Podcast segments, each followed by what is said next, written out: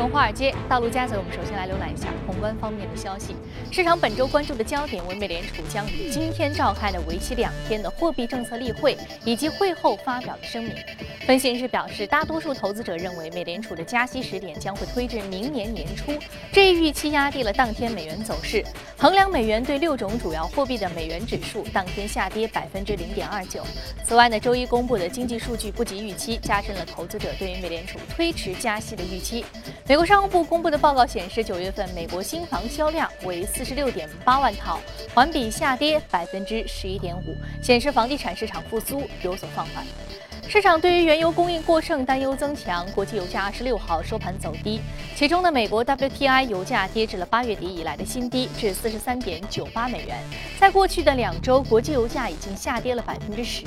大空头高盛则是继续发表报告称，国际油价近期可能继续下跌，主要原因是因为油品库存已经接近最大容量，这将使得供应过剩的局面进一步的恶化。外媒方面，CNBC 关注了全球企业并购潮。安永最新的全球资本信心晴雨表报告显示，尽管呢近期金融市场出现了动荡，但是超过百分之八十的高管对于全球经济感到乐观。全球企业并购意向更是创下了六年新高，每十家公司当中有近六家公司希望未来一年达成交易，其中呢油气行业的并购意向超过了其他行业。好，刚刚我们浏览完了宏观方面的消息啊，接下来我们来关注一下美股三大指数昨天的一个收盘情况。那我们具体来看一下。收盘情况呢，他们是涨跌互现的。道琼斯工业平均指数下跌了百分之零点一三，纳斯达克综合指数微幅上涨了百分之零点零六，标普百指数收盘下挫百分之零点一九。好，接下来马上关注到是第一财经驻纽约记者于超在收盘之后给我们发回的报道。周一美股开盘涨跌互现，午盘后三大股指走低，道指成分股苹果周一股价下跌。苹果即将公布第三季度财报，市场普遍预计 iPhone 的销量不及预期，这使得令今天苹果的股价随之下跌了百分之三，令道指承压。经济数据面，美国商务部报告显示，美国九月新屋销售锐减百分之十一点五，下降至十个月以来的新低。中概股方面，中国在线旅游平台携程去哪儿网。周一的股价均大涨，但是交易量不大。Volume 交易代码 VRX 股价在暴跌百分之四十后，本周一的是股价持续走低，下跌超过百分之四。目前该公司宣布已经成立一个特别委员会，以评估针对该公司与 f a l i t e RX Services 的关系指控。Hidden Natural Gas 交易代码 PNY 股价周一上涨，此前该公司宣布同意 Duke Energy 交易代码 DUK 提出的四十九亿美元的收购邀约。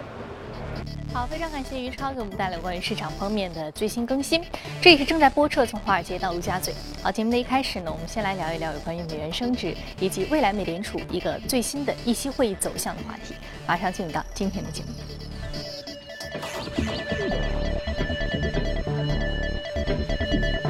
好，今天我们请到现场的嘉宾呢是来自于国泰基金的基金经理吴向军先生。吴先生，早晨好。早上好。嗯，我们看到近期呢，对于美元，尤其是在昨天的节目当中，其实我们的嘉宾就提到，对于美元长期来看呢，他不认为升值是一个大趋势，他甚至觉得美元可能会在未来一段时间停止这样一个往上走的格局。那但是我们听到市场上另有另外一种分析师的观点，认为美元升值远远没有结束，而人民币贬值才刚刚开始。那您更赞同哪一种方向？我实际上是比较呃赞同后一种呃就是呃提法。呃，上周四我们看到，呃，欧元区，呃，对不起，呃，欧洲央行，呃，的德拉吉，呃，提出，呃，而且明确的，呃，就是暗示，明确暗示，他就也是还是暗示，没有正式决定要进行下一次的 QE，就是量化宽松。那么当天呢，欧元大跌百分之二。呃，周五呢，是中国的央行，呃，决定呃降息降准。那么两大央行。啊，几乎在同一同一周内的，呃，就是进行了这个货币宽松政策，呃，那么人民币事实上在周五还有昨天呢，就在海外也都也都这个海外的人民币市场呢，也在有一定的贬值。那么，呃，我觉得在两大央行几乎同时发布这种货币宽松政策情况下，美元的升值是一种趋势。另外，十二月，呃呃，我觉得很有可能美联储再次宣布。不是，对不起，十二月，呃，美联储很有可能宣布，呃，它的这一轮的首次的升息。那么，如果说，呃，从呃经济学的这个最呃最基本的这个常识的角度来去看的话呢，一个国家的央行它这个提高啊它的利率，就会表明它的呃货币有升值的压力。那我降低利率的话呢，或者说进行量化宽松呢，就会表明它的国家的货币有贬值的压力。那么呃，我们再回到欧元和美元，在欧元刚刚成立是呃二零零零年的时候欧元成立的，那个时候呢，欧元和美元之间的比值呢是一比一的关系。后来欧元一路升值，涨到了一点五对一，就是一个欧元相当于一点五美元。那么呃，也就是美元一直在贬值了，在这个同时的时候呢，人民币也相对于人呃美元在升值，也就是说人民币和欧元一直相对于美元是在升值的。但是呢，过去一两年呢，这个美元是进入了升值的通道，因为美国的经济比较好，美国退出 QE 三，啊，欧洲和中国的经济呢都是在处于下滑的阶段。那么这个情况下呢，欧元对美元的比值呢现在呃一直在贬。啊，现在贬到了一欧元对一点一美元的这个水平。那么人民币呢，也是在今年八月份开始了呃第一次的贬值。但是我认为呢，欧元重新回到跟美元一比一的这个水平呢，是很有可能的。那么在这种情况下，呃，人民币呃如果相对于美元不贬的话，那就相对于欧元和其他的国家的货币呢是还是在升值的。对于一个呃中国这样一个经济在不断减速的一个经济体来讲的话，是受不了的。嗯。所以说，我觉得人民币。呃，这个进入相对于美元的这个贬值通道也是刚刚开始。嗯，所以说按照您的逻辑，按照经济学的这样一个趋势，就是说，如果一旦一个国家的货币政策提出一个降息的这样的一个呃政策的话，它的货币相对于美元来说它会贬值。如果说美元恒定不动啊，那么如果我们这么来看，欧洲央行德拉吉讲话昨天也提到，我们不排除继续宽松的一个可能性，再加上上周末央行的双降。所以说，中国央行和欧洲央行接下来一个宽松的预期是非常的浓厚的。对啊，那可以说是接下来货币相对于美元会继续贬值的可能性是比较大的，而且对于这两个经济体来说，呃，好处多多啊。那另外一方面来说的话。呃，对于美元其实就有两个分歧了。刚刚您提到十二月份它有加息的可能性，但是在昨天节目当中，包括之前的一上一些市场评论都认为加息的可能性在今年已经在慢慢减弱。嗯，那么这对于它美元的一个目前的一个对比其他的非美货币来说的话，啊，它是非常重要的一个风向标啊。那美元是否继续升值，还是说接下来会往下走走低的话，全看的是不是可以加息。那您对于加息时点依然觉得是今年吗？呃，首先呢，美呃美联储加息是一定要做的，嗯，呃，它不可能永远维持零利率政策啊，这样关键是不是今年？关键是不是今年？我认为今年的可能性呃大于明年，呃，本来是九月份时间，九月份的时候呢，就是大多数认为九月份会发生，那么九月份的时候突然之间出现了中国的这个以中国为代表的海外市场的这种风波，那么呃全球的股市也下挫比较严重。呃，当时呢，美联储的就没有加息，而且它比较明确的呃说明了它不加息的原因是因为海外市场的动荡，那么就是没有明说，就是说，但是就是指中国。那么如果说呃四季度中国的这个呃没有出大的问题，呃海外市场不出大的问题的话，我觉得十二月份应呃加息的可能性呃是超过百分之五十的。嗯，十二月份加息的可能性是百分之五十的，如果不出其他的一些。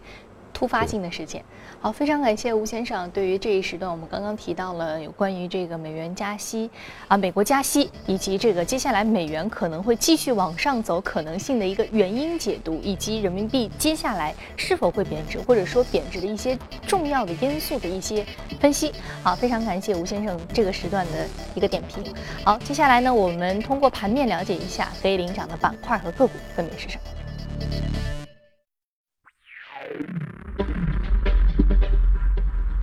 健康护理、科学技术、公用事业和金融是领涨的板块。另外，我们再来看到的是来自于油气、贷款投资、汽车零部件、旅游还有区域银行的相关板块是领涨的。今天我们要说的是携程在线旅游，还有是去哪儿，也是属于在线旅游板块的。那我们看到分别上涨幅度是百分之二十二点一一，还有一只个股的上涨幅度是百分之七点九二。那今天我们其实重点要说一说的是这个在线旅游行业的一个并购重组。我们知道之前一段时间，包括去哪儿，包括携程之间的这样的一个。互相的一个竞争 是达到了一个白热化的状况，而且当时是整个在线旅游市场是群雄逐鹿的一个状态。但是到了目前为止，似乎行业格局已经逐渐的清晰了，相关之间并购重组与合作也已经逐渐变得更加的明朗了。对的，那么我我们可以说爱呃这个呃在线旅游这个行业呢，就是叫什么爱恨情仇啊，就交织在一起的。那么呃一开始的时候呢是呃携程。跟翼龙两家就是打得不亦乐乎嘛，呃，然后后来又出现了像去哪儿，又去出现了像呃途牛啊这样的就是新兴的这种网站，那么呃今年呢呃去就是以呃去哪儿和呃携程呢也出现了几次呃事情，有有这样的这个市场这个呃竞争方面的这种故事啊，包括。呃，互相打广告，抨击对方说，嗯，是去哪儿还是要去，一定要去这个这个典故。去不重要，去哪儿才重要。对对对，去哪儿重要，或者说去去哪儿不重要，关键是你去不去。对对对。所以就是这样一个文字游戏，也是成了他们那个广告语。好，接下来呢，我们再通过一段短片了解一下目前在线旅游行业的一个格局状况。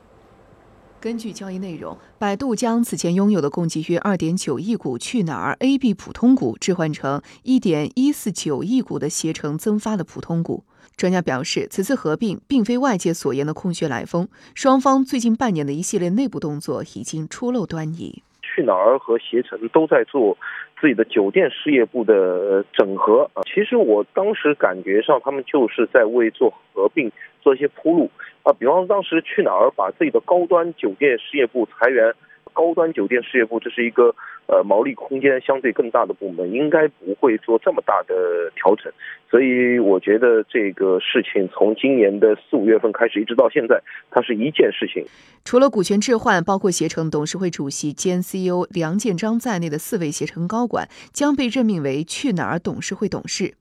百度董事长兼 CEO 李彦宏先生和百度副总裁叶卓东将被任命为携程董事会董事。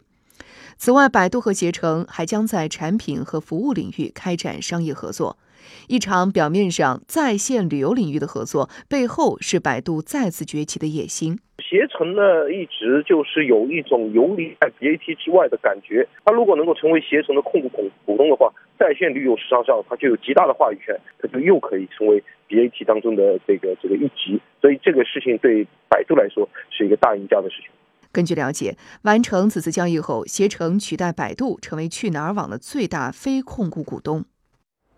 曾经难以想象的几大旅游业冤家，在今年通过频繁的资本运作，都陆续变成了亲人。携程收购了翼龙，锦江投资了驴妈妈，京东战略投资途牛。此外呢，中青旅、麦淘亲子游等旅游企业对于同业的中小型的企业的收购，更是不胜枚举。类似的资本运作还出现在国外。国际在线旅游巨头 Pressline 宣布对于携程投资总额五亿美元，之后又对于携程进行了二点五亿美元的追加投资，计入两次可转债、可转换的股份。Pressline 持有约百分之十点五的携程总的流通股。那其实呢，对于行业的并购重组啊，接下来我们来听听途牛网总裁严海峰的解读。我我最近和一个一个朋友在聊，我是说我对这个呃对这个市场上的兼并和并购，我我我提出了一些我自己的看法啊，我觉得我我我觉得我觉得这个里面很有意思的事情就是，原来 A 和 B 认为可能双方是一个竞争对手的关系啊，互相啊竞争，然后忽然出现了一个 C，然后 C 这个这个时候的话就是力量非常强大，一下子打破了 A 和 B 之间的这个竞争的关系，就是所以他们就兼并。啊，所以，我我觉得，然后第二个的话，就是行业之间的这个成熟度，原就是这个呃行业之间的这个成熟度发展到一定程度以后，它也会出现这个兼兼并购。今天呢，我看到了中国的呃今年比较大的几个大的并购都都有类似性。然后呃，我觉得中国的旅游市场现在，呃，我觉得还是处在一个初级的阶段啊。我觉得这个呃就是呃这个这个这个发展还这个均衡的这个势力还没有被打破。此前呢，途游网宣布将会成立影视传媒公司，并将会以旅游为主业，慢慢转移为旅游加金融为主业。那随着在线旅游商纷纷宣布改革计划、兼并重组，那明天的对话华尔街板块，我们将对话途牛网总裁严海峰，继续来了解一下途牛今年二季度财报营收大增与亏损扩大背后的原因，以及。今后途牛的一个发展规划，请您关注明天的从华尔街到陆家嘴。好，刚刚我们看到目前的这个在线旅游网的整个行业的一个爱恨情仇，目前是交织在一起啊。很多的竞争对手现在已经变成了公司控股股东与被投企业之间的关系。那这样的一种行业格局，接下来会怎么样去演变？会不会在整个行业也形成像 BAT 这样的一个子行业的三大巨头，或者说形成群雄逐鹿的局面？到底会是哪一种情况？呃，我觉得最最终还是会形成 BAT 的这个三大巨头的垄断整个互联网这么个形式。我们联想到呃刚刚发生的呃百度的这个爱奇艺收购了这个优酷土豆，我们想呃联想到呃像呃滴滴和快滴的合并，这是以前呃还有这个大众点评和美团网的这种合并，以前呢这些都是冤家对头，都这个打得不亦乐乎的。那么后来都都都在今年进行了合并，而且呢，所有的这些呃行业的所几乎所有的这些公司都是巨额亏损的。那么巨额亏损的原因就是他们之间的竞争太过激烈了，都呃这个有时候时候都不择手段的进行了呃这个营销。那么呃他们之间的合并呃对于这个整个行业的盈利是有非常大的好处的。那么呃，BAT 呢也是呃给可以拿出自己的资源来支持这些呃其他的下面子板块。就以这个呃去哪儿和呃携程来讲的话，呃百度呃控股携程之后，它最大的呃资源，百度的资源就是 search，啊搜索。那么呃它从它的搜索可以直接转移到这个携程上面去，那么携程的这个成本会大大下降，也是一一个非常好的一个所以。对于用户流量的增加以及端口的这样一个成本减少是非常大的一个好处。对的，像呃去哪儿和呃携程之间，它也有非常好的这种呃整合的效应。像去哪儿，它主要是呃呃这个一个平台，那么呃携程呢，它有它自己的业务，那么两方面的整合，其实呃我觉得是有很大的这个 synergy 的。那么以后会不会出现更多的这样的呃在线旅游方面的整合？我觉得还是应该的。呃，因为像全球来看的话，呃，整个全球的旅游市场也从以前的呃这个十几家比较大的网站，现逐渐整合只剩下两家，呃，一家是这个 Priceline，呃，一家是这个 Orbit 这个，那么这两家，呃，这这呃，我们看的是整个互联网行业其实也都是呃出现大者恒大，强者恒强这么一个局势，呃，两家至至多三家呃这个寡头垄断，呃是以后的这个常态。嗯，好，那非常感谢吴先生对于未来啊，可能在这个在线旅游行业，接下来在这个兼并重组过去之后，可能 BAT 三大巨头都会变成百度系、阿里系或者腾讯系旗下的这样一个在线旅游网站的一个格局对啊。，而且呢，这里边呢，大家现在呃看到百度的实力是相对来讲是越来越弱了，所以说呃，百度现在也是在奋起直追，因为他也害怕最后只只剩下 A 和 T 没有 B 的这样一个情况。嗯，所以说刚刚我们在短片当中就说，百度此次这样一个收购的动作，对于它来说是好处多多，而且它很可能就此成为 BAT 当中在线旅游行业拓展的某一极。好，非常感谢吴先生这一时段的一个精彩点评。这里是正在播出的《从华尔街到陆家嘴》，接下来我们来一组最新的全球公司资讯。全球科技企业呢，几乎以超乎寻常的速度屡屡刷新估值记录。根据海外媒体报道，打车应用 Uber 正计划进行新一轮的十亿美元的融资，而估值将会达到六百亿至七百亿美元，成为当前全球估值最高的创业公司。电商巨头阿里巴巴集团今天呢将会公布季度的业绩，届时投资者可以更加清晰地了解到中国经济放缓对于阿里巴巴购物平台的消费支出产生了多大的影响。分析师预计，截至九月，阿里巴巴的净利润可能增长百分之五十二至七点三亿美元。阿里巴巴上年同期的净利润萎缩百分之三十九，主要是受到员工股权薪酬计划的影响。洲际交易所集团 ICE 周一宣布，将从银湖资本和华平投资手中收购金融数据提供商交互数据公司，交易价格约为五十二亿美元。ICE 表示，这一收购将有助于扩大其数据服务业务。好，刚刚我们看过了全球公司动态之后呢，我们再回到资本市场和嘉宾一起来聊聊今天值得关注的个股的话题。首先，我们通过盘面了解一下今天值得关注的板块和个股分别是什么。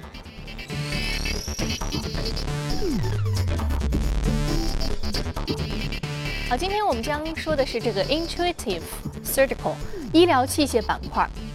这是直觉手术这样的一个概念，下下跌的幅度是百分之零点七，是一个微幅下挫的格局。目前的价格是四百九十六点五五美元每股。好，我们今天说到了，其实这是一个微创手术机器人的这样一个制造商。对的，嗯这家公司呢，呃，是全球最大的一个直接做呃直机器人机器人的一个公司，那么股价也比较贵，五百块五百美金一股。啊，那么它的市值也非常大，一百八十亿美元，一百八九十亿美元这样一个规模。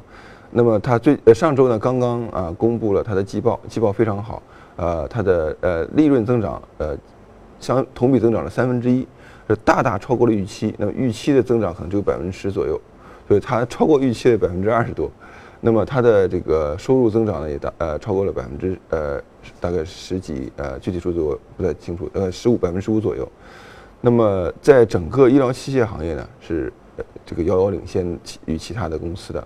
那么这个公司做些什么呢？是呃做这个医疗机器人做手术的医疗机器人的。那么它的呃手术的这个机器人的名字叫做达芬奇。为什么起名叫达芬奇呢？因为呃这个大家都认为呢，达芬奇是呃呃第一个发明机器人的一个这个人啊。当然这个到底发明的是哪些这个机器人呢？呃，跟现在机器人是完全不一样的。那么像这个 Intuitive Surgical 发明的这个机器人呢，可以直接做呃胸这个心脏手术。以前的心脏手术都要开胸嘛，那么这是非常大的手术。现在呢就变成个微创手术，打一个孔就可以了。这减少了病患的痛苦，同时也减少了术后恢复的一个时间。对的，对的。那么术后恢复时间大大减少，痛苦也呃流呃这个失血量，这个创呃伤口的的大小也大大减小。而且更安全。对的。那么以前呢，这个呃手术这个医生啊，外科医生啊是拿手术刀的。现在的外科医生如果用了这个达芬奇这样的一个机器人的话，它就是在电脑后边用个机器手柄就可以了。那么包括开胸手术、腹腔手术、呃妇科手术、呃这个呃泌尿科手术，很多呢很多手术呢，都是现在可以用微创来解决了。那么这是给患者带来很大的福音嘛？那么中国其实也引也有很多家的这个呃医院引进了这样的一个器械，而且都是大大型的三甲医院。那么呃这个在呃当然它手术的成本我是不低的，但是它术后的成本是大大降低，所以说总成本还是降低了很多。那么这家公司呃是一个机器人的概念的公司，呃那么呃我们一直在讲机器人机器人，但是机器人除了呃在工业，比方说呃汽车呃行业制造行业呢应用比较广，但是呃一直很难找到一个就是呃大型的完全做机器人的公司，但是机器人呃这个这个 pure play 或者完全做机器人的公司呢，呃上市公司来讲，也就这家是最大的。嗯，好，我们看到其实机器人概念呢，尤其是这种医疗机器人的概念，其实我们在节目当中也提到过。但是这一家公司的一个重要的特点就是说，像心脏外科这种手术，这种大型的手术也可以通过微创来完成。啊，那么接下来对于医疗行业的一个变革，我们可以是可见一斑，也能看到比较好的一个行业前景。那么如果说 A 股市场呢，我们在国内的话，因为我们知道这样一个技术相对还是比较前沿和领先的。那如果说国内在接下来在这种大型的呃比较危险的这种手术当中，能够去使用微创技术的话，我们还有多少路要走？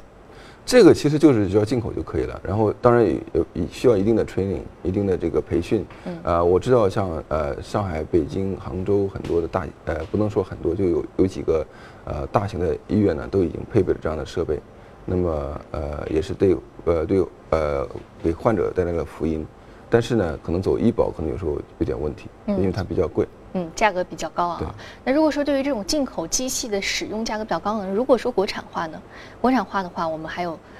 内地，就是说境内有什么样的企业可以去生产像这样的一个大型的这种机械呢？这样的机器的话，它的专利呃是非常复杂的，非常高的。而且这个公司呢，不是传统做呃医疗器械公司做的，它是呃美国的硅谷的一家高科技企业做的，那真的是非常高的高科技，才能做得出来这样这样复杂的一种机器。所以说，要让呃中国的机器人行业能够达到这样的水平，还是要相当长一段的路。嗯嗯，但是我们看到这是一个非常重要的未来发现发展的一个方向啊，就像之前其他的一样技术的变革，医疗行业技术这个变革可以说是对于未来。啊、无论是这个医疗器械的这样的一个使用，还是说对于病患的痛苦减少，都是有非常重要的一个意义，也是一个医疗革命的一个开始。